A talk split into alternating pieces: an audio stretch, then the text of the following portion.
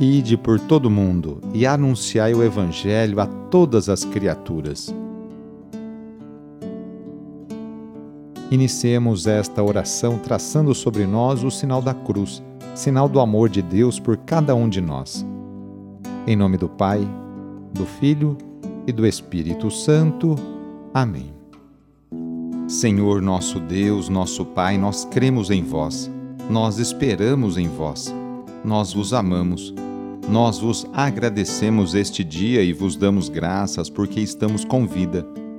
Oferecemos este dia ao Senhor com todas as nossas alegrias e sofrimentos, com todos os nossos trabalhos e divertimentos.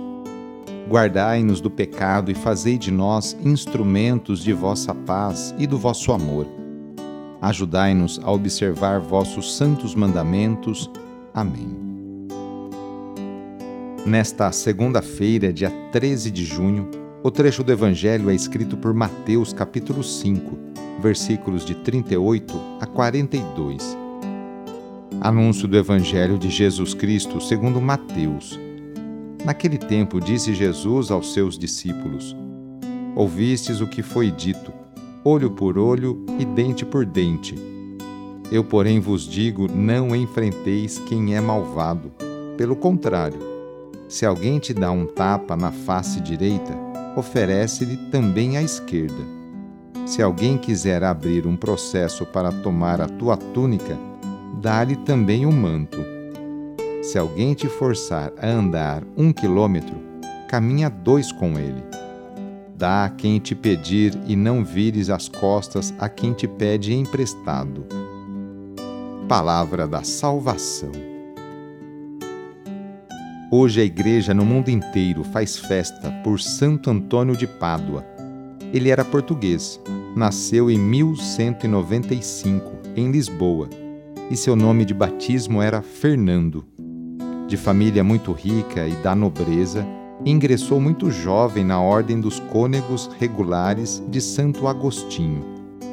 Fez seus estudos filosóficos e teológicos em Coimbra e foi lá também que se ordenou sacerdote. Nesse tempo ainda estava vivo Francisco de Assis, e os primeiros frades, dirigidos por ele, chegavam a Portugal. Empolgado com o estilo de vida e de trabalho dos franciscanos, resolveu também ir pregar no Marrocos. Entrou na ordem, vestiu o hábito dos franciscanos e tomou o nome de Antônio. Entretanto, seu destino não parecia ser o Marrocos. Por causa de algumas desventuras, Antônio acabou desembarcando na ilha da Sicília e de lá rumou para Assis, a fim de se encontrar com seu inspirador e fundador da ordem, Francisco. Com apenas 26 anos de idade, foi eleito provincial dos franciscanos do norte da Itália mas não ficou nesta função por muito tempo. Seu desejo era pregar e rumou pelos caminhos da Itália setentrional, praticando a caridade, catequizando o povo simples, dando assistência espiritual aos enfermos e excluídos, e até mesmo organizando socialmente essas comunidades. Pregava contra as novas formas de corrupção nascidas do luxo e da avareza dos ricos e poderosos das cidades, onde se disseminaram filosofias heréticas. Após as pregações da Quaresma de 1231, sentiu-se cansado e esgotado. Precisava de repouso. Resolveram então levá-lo para Pádua, mas Antônio faleceu na viagem era dia 13 de junho de 1231 e Antônio tinha apenas 36 anos de idade. Rezemos juntos agora a oração de São Francisco de Assis, pedindo a paz e pedindo que eu e você sejamos instrumentos dessa mesma paz. Senhor, fazei-me instrumento de vossa paz. Onde houver ódio, que eu leve o amor Onde houver ofensa, que eu leve o perdão. Onde houver discórdia, que eu leve a união. Onde houver dúvida, que eu leve a fé. Onde houver erro, que eu leve à verdade. Onde houver desespero, que eu leve à esperança. Onde houver tristeza, que eu leve à alegria.